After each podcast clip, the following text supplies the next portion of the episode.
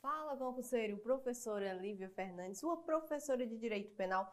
Vamos agora iniciar o nosso bloco referente aos crimes contra a honra. Professora, crimes contra a honra, mas o que é honra? Bora lá. Vamos aqui relembrar o que é honra. Eu tenho basicamente duas espécies de honra. Eu tenho a honra subjetiva e a honra objetiva. O que, que eu quero dizer quando eu afirmo que existe a honra subjetiva? A honra subjetiva é a autoestima, ou seja, é o que eu penso de mim mesma. Aqueles crimes que irão violar a honra, obje... a honra subjetiva, né? Aqueles crimes não, aquele crime é o crime de injúria, diferentemente da honra objetiva. A honra objetiva é a reputação. O que é a reputação? É aquilo que as outras pessoas pensam a meu respeito, é a minha reputação. Então, os crimes que violarão a honra objetiva, eu tenho a calúnia e a difamação. Se eu estou falando de autoestima, eu estou falando do que eu penso de mim mesma, o crime estará consumado quando eu fiquei sabendo daquela informação, certo? Aquilo ali atingiu minha autoestima. Se eu estou falando que os crimes, né, a honra objetiva, é, são aqueles crimes que irão ferir a reputação, estarão consumados quando terceira pessoa sabe daquela informação. Professor, interessa se o agente ele se sentiu ofendido ou não? Não, não interessa. Primeiro crime contra a honra que trataremos na aula de hoje é o crime de calúnia. Já viu que a calúnia ela é referente ao quê? A honra objetiva. Calúnia é referente à honra objetiva. Quando é que eu tenho crime de calúnia? Quando é a imputação falsa de fato definido como, como crime, ou seja, o agente falsamente, ele tem que saber dessa falsidade, ele imputa a terceiro uma prática, uma conduta, um fato definido como crime. Sempre que você enxerga no seu Código Penal a palavra imputação falsa de um fato, o agente ele tem obrigatoriamente que contar a historinha, certo? O Joãozinho, é, ontem ele estava onde? Ele estava na frente da casa dele praticando é, assaltos aos carros que paravam no sinal. Então você observou que eu contei uma historinha sobre o Joãozinho. Eu tenho uma calúnia, por quê? Porque está assaltando os carros que estão parados no sinal é crime e é importante que esta conduta ela seja, esse fato seja falso, certo? Na mesma pena incorre quem? É, sabe falsa divulga aquela informação. Então, se eu contei para Mariazinha aquela história do Joãozinho, a Mariazinha sabe que é mentira. Porque, inclusive, ontem, que foi a data que eu contei que o Joãozinho estava assaltando os carros, ela estava com o Joãozinho, ela soube que aquela informação, ela sabe que aquela informação é mentirosa, ela vai e divulga, certo? A, a famosa fofoqueira e também a fofoqueira ela vai responder pela mesma pena, certo? A fofoqueira ela responde pela mesma pena. Professora, punida a, a calúnia contra os mortos? É, mas o, é um morto, ele já morreu, ele não tem mais honra a zelar. A honra que eu estou violando aqui é a honra da família e não é a honra daquela pessoa morta, certo? É a honra, a reputação da família. Exceção da verdade. A exceção da verdade é a regra, então observe. Cai, despenque isso daqui nas provas de concursos públicos. Exceção da verdade na calúnia é possível? É, inclusive é regra. Quando é que não cabe a exceção da verdade? No caso de um fato imputado é de ação privada, então, imagine que eu estou imputando ao Joãozinho agora um fato de ação privada. Em regra, calúnia. Imagine que eu estou dizendo que o Joãozinho ele estava ontem à noite caluniando todo mundo. Eu estou imputando a ele um fato certo de ação privada. Se aquele ofendido ele não foi condenado, se o Joãozinho ele não foi condenado por esta calúnia que eu estou imputando a ele, não cabe exceção da verdade. Outra hipótese em que não é possível exceção da verdade, se o fato é imputado contra o presidente da República ou chefe do governo estrangeiro. Se eu estou falando que a calúnia é a imputação fal falsa de um fato, se eu comprovar que aquilo ali é verdade, que é a exceção da verdade, se eu comprovar que aquilo ali é verdade, pronto, afastou o crime, certo? Mas se eu imputei contra o presidente da República, eu estou caluniando o presidente ou o chefe do governo estrangeiro, não cabe a comprovação de que, é, de fato, o presidente ou o chefe do governo estrangeiro praticaram aquela conduta. Eu vou ter calúnia, certo? Eu vou ter calúnia. Outra hipótese também que não é cabível à exceção da verdade é se o fato imputado é de ação pública e o ofendido ele foi definitivamente absolvido. Então você lembra daquele fato que eu contei no começo do bloco que o Joãozinho ele estava ontem à noite assaltando os carros que paravam no sinal? Se o Joãozinho de fato ele foi absolvido por esta conduta, não cabe exceção da verdade, certo? Exceção na verdade na calúnia é, é permitida? É, como regra, tendo algumas exceções. Então, encerrando aqui esse nosso estudo sobre a calúnia, vamos falar do nosso segundo crime contra a honra, que é a difamação, artigo 139. Difamação também é um crime contra a honra que vai afetar a honra objetiva do agente, a reputação daquele agente. Imputação de fato ofensivo à reputação. Se eu estou imputando um fato, mais uma vez, eu preciso o quê? Contar uma historinha sobre aquele agente. Agora, observe, este fato precisa ser definido como crime? Não. Pode ser uma contravenção, professora? Pode.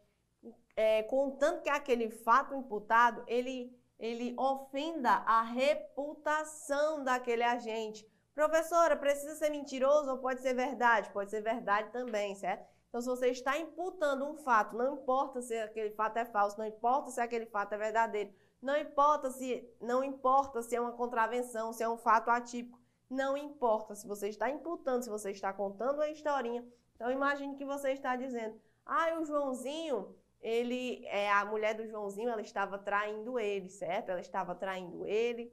O Joãozinho é corno, inclusive. Então, você está contando uma historinha dizendo que a mulher do Joãozinho ela foi ontem, ela saiu ontem com o Joaquim, estava traindo o Joãozinho. Olha que coisa absurda. Se você está contando um fato e este fato é ofensivo à reputação do Joãozinho, certo? Lembrando que aí também eu estou é, ofendendo por, por tabela a honra da mulher do Joãozinho. Então, se você está ofendendo a dignidade, a reputação do Joãozinho, não interessa se aquilo é verdade, não interessa se aquilo é mentira, não interessa se aquilo, por exemplo, é uma contravenção, é um crime verdadeiro ou se é um fato atípico, está ofendendo, está contando a historinha, será difamação. Professor, a exceção da verdade é cabível? Também, mas como exceção, tá? Lembrando que lá na calúnia é a regra, aqui é a exceção, só é caber em um caso. Só é cabível se o ofendido ele é funcionário público e a ofensa ela é relativa ao exercício da função. Então, esse é o único caso que vai caber a exceção da verdade aqui. Encerrado o estudo sobre difamação, vamos agora passar para o nosso terceiro crime contra a honra. Eu estou falando da injúria, artigo 140 do Código Penal. A injúria, eu já saio dessa ofensa à honra objetiva e eu passo a estabelecer ofensa à honra subjetiva, ou seja, a autoestima daquela pessoa. Quando é que eu vou ter o crime de injúria? Quando o agente ele ofender a dignidade ou decoro. Observe que no artigo 140 não tem a palavra, as palavras imputação de fato. Se não tem imputação de fato, eu não estou contando uma historinha, eu estou o quê? Adjetivando, dando qualidades negativas àquele agente, certo? Então, você observou que eu disse que o Joãozinho ele estava sendo traído pela sua mulher porque ontem à noite ela foi vista saindo com o Joaquim. Eu estou contando. Agora, se eu apenas chego para o Joãozinho e disse, Joãozinho, tu é corno. Eu estou contando historinha? Não, eu não estou contando historinha. Eu estou que adjetivando, dando uma qualidade negativa. Na injúria não tem nenhuma historinha, certo? Então, eu vou apenas ofender aquela pessoa, dando qualidades negativas a ela. Cuidado com o ânimo jocante, que o que é o ânimo jocante? É a vontade de brincar. Se você está fazendo aquilo numa relação de amizades, você não tem a menor intenção de ofender, não existirá crime, certo? Não constitui crime.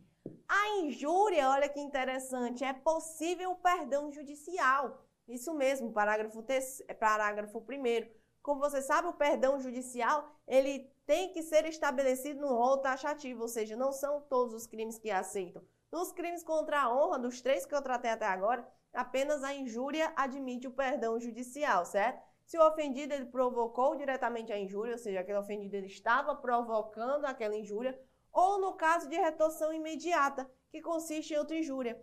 Alguém me injuriou e de forma imediata eu injuriei aquela pessoa. Então, a retorção imediata, ela vai gerar o perdão judicial. Existe a possibilidade da injúria real. Isso mesmo, injúria real. Quando eu tenho violência ou vias de fato. Sendo que aquela violência ou aquelas vias de fato, elas têm que ser o quê? Aviltantes. Como assim, professora? Pelo amor de Deus. Um tapa na cara, por exemplo, é uma espécie de violência, não é uma espécie de vias de fato, a depender da, da gravidade aí, vias de fato, mas tem que ser aviltantes, ou seja, eu tenho que ter este dolo, este ânimo de que de estar injuriando, de estar ofendendo aquela pessoa. Então aqui a intenção, quando eu dei um tapa na pessoa para eu responder pela injúria real, é que a intenção deste meu tapa é, injuri é injuriar, é humilhar, certo? Aquela pessoa. Não é causar lesões, porque se eu estou batendo numa pessoa com a intenção de causar lesões, logicamente não vai ser injúria. Eu vou responder lá pelas, pelos, pelo artigo 129, né? A depender da modalidade, lesão leve, lesão grave, lesão gravíssima, mas não por injúria. Aqui eu tenho que ter a violência ou vias de fato com a intenção de ofender, de injuriar aquela pessoa, certo? Olha aqui que interessante, eu tenho uma pena de detenção de três meses a um ano, mais o pagamento da multa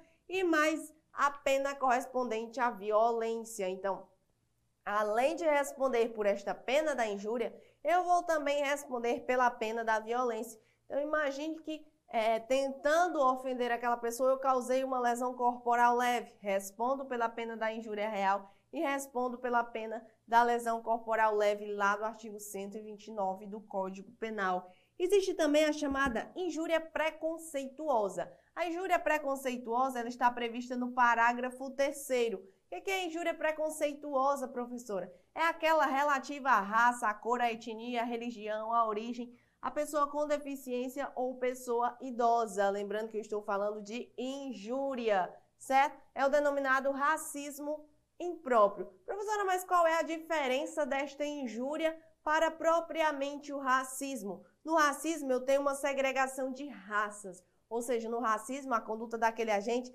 ela é relacionada a toda uma raça. Quando eu estou falando da injúria preconceituosa, a atitude daquele agente é referente àquela pessoa em específico, certo? Então, se eu impeço o Joãozinho de entrar na minha escola, de se matricular na minha escola, eu sou a diretora. Por quê?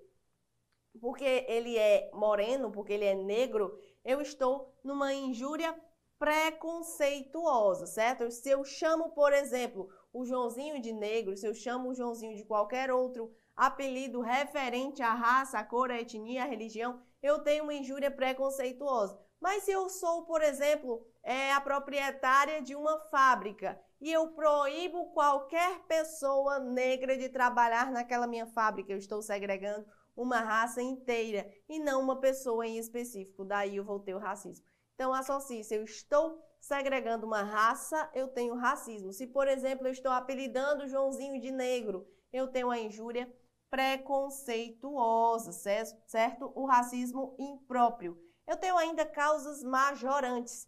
As majorantes do artigo 141 são aplicadas a todos os três crimes: a injúria, a calúnia e a difamação. Se cometidos contra o presidente da República, o chefe do governo estrangeiro, se cometidos contra funcionário público em razão da função, na presença de várias pessoas ou no meio que facilite a divulgação, por exemplo, na internet, contra pessoa menor de 60 ou portador de deficiência. Lembrando que esta causa de aumento aqui de um terço contra pessoa maior de 60 ou portador de deficiência, que não é menor de 60, é maior de 60, ou portador de deficiência, eu não vou aplicar na injúria. Por quê? Porque a injúria preconceituosa já prevê esta pena referente a este crime cometido contra pessoa com deficiência ou contra pessoa idosa, certo? Existem casos em que excluirão o crime. Importante você observar que quando eu falo de exclusão do crime, não são todos crimes contra a honra que serão excluídos. Eu estou falando apenas da injúria e da difamação. Professor, e a calúnia? não tem exclusão do crime do artigo 142 para calúnia. Quando é que eu vou excluir a injúria e a difamação? Na ofensa irrogada em juízo, certo? Aqueles procuradores, os advogados, os juízes. Então, aquela ofensa irrogada em juízo não pode ser calúnia, porque a calúnia não exclui o crime. Opinião desfavorável à crítica literária. Importante que você também tem que, é, tem que ser, né, tem que ter a capacidade de ter esta opinião desfavorável. Você tem que ser o crítico literário. Se você tem a intenção com essa opinião de ofender a pessoa, você vai responder pelo crime, certo? Conceito desfavorável de funcionário público em apreciação ou informação que presta no cumprimento do dever de ofício Por exemplo, aquele policial que prendeu o agente em flagrante está prestando depoimento sobre como é que se deu aquela prisão. É, às vezes ele comete alguma injúria, ele comete alguma difamação que ele não pode cometer, calúnia, certo? Exclusão do crime não se aplica a calúnia. Eu tenho ainda as hipóteses de retratação. Quando é que eu vou ter, professora, a retratação? Importante também para a sua prova. Quando eu falo de retratação, quando eu falo do artigo 143 do Código Penal, a retratação, ela não é cabi, ela só é cabível na calúnia e na difamação. Ou seja, retratação não é cabível na injúria. Retratação só é cabível na calúnia e na difamação antes da sentença. E a ação penal, professora? Ação penal dos crimes contra a honra, eu sei muito fácil. Ação penal privada, esta é a regra geral. Cuidado com o artigo 145 porque lá estão contidas algumas exceções a esta regra. A regra geral é que seja de ação privada, mas eu tenho algumas exceções. Quando eu falo de injúria real, que se usa a violência, a ação ela deixa de ser privada e ela passa a ser pública e incondicionada. Quando eu estou falando da, é, deste crime praticado contra o presidente da República, o chefe do governo estrangeiro, eu também não tenho mais ação penal privada, eu tenho ação penal pública condicionada, cuidado, a requisição do ministro da Justiça, não é a representação do ofendido, requisição do ministro da Justiça. E o funcionário público no exercício da função, aqui, isso aqui adora despencar nas provas. Quando eu estou falando funcionário público no exercício da função, é concorrente entre este próprio funcionário público na ação privada e o MP na ação pública condicionada, certo? Essa legitimidade concorrente você encontra é, na súmula 714 do STF. E para finalizar, se eu estou falando de injúria racial, eu tenho uma injúria condicionada à representação do ofendido. Então, memorize também para sua prova as diferentes espécies de ação penal. Encerrado isso, vamos agora passar à resolução das nossas questões. Questão de número 1 um na tela. Quanto aos crimes contra a honra, é correto afirmar que, letra A, não constitui difamação ou calúnia puníveis a ofensa irrogada em juízo na discussão da causa pela parte ou por seu procurador. A calúnia constitui sim crime, o que torna a alternativa A errada. B. Cabível a exceção da verdade na difamação e na injúria. Já vimos que não cabe exceção da verdade na injúria. Letra C. A isenção de pena, se o querelado, antes da sentença, se retrata cabalmente da difamação ou da injúria. Não existe é, retratação da injúria, certo? Letra C, errada. Letra D. Ação penal é pública incondicionada na injúria com preconceito. Se eu estou falando da injúria racial, é condicionada à representação do ofendido e não incondicionada. E para finalizar, a letra E Possível a propositura da ação penal privada no caso de servidor público ofendido em razão do exercício de suas funções.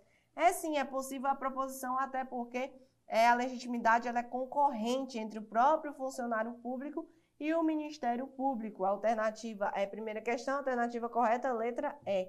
Questão de número 2. A configuração dos crimes de difamação pressupõe a, letra A, Existência de fato não tipificado, exatamente, o fato não é tipificado como crime, certo? Senão não seria difamação, seria calúnia. Letra B, atribuição de qualidade negativa ao ofendido. Se eu estou atribuindo negativamente uma qualidade ao ofendido, eu tenho injúria e não difamação. Letra C, atribuição a outrem da prática de crime ou de contravenção penal, também não, certo? Letra C, impossibilidade de retratação. E letra E, ofensa irrogada em juízo. Então, o gabarito da minha segunda questão é a letra A. Terceira questão. Nos crimes contra a honra previstos no Código Penal, todas as hipóteses delituosas enumeradas admitem exceção da verdade. É errada, porque, como vimos, apenas eu vou admitir a exceção na verdade na calúnia e na, na difamação. Não é admissível a exceção da verdade na injúria. Então, terceira questão, gabarito errado. Encerramos com isso o nosso bloco referente aos crimes contra a honra. Espero ter contribuído com o seu aprendizado e até a próxima.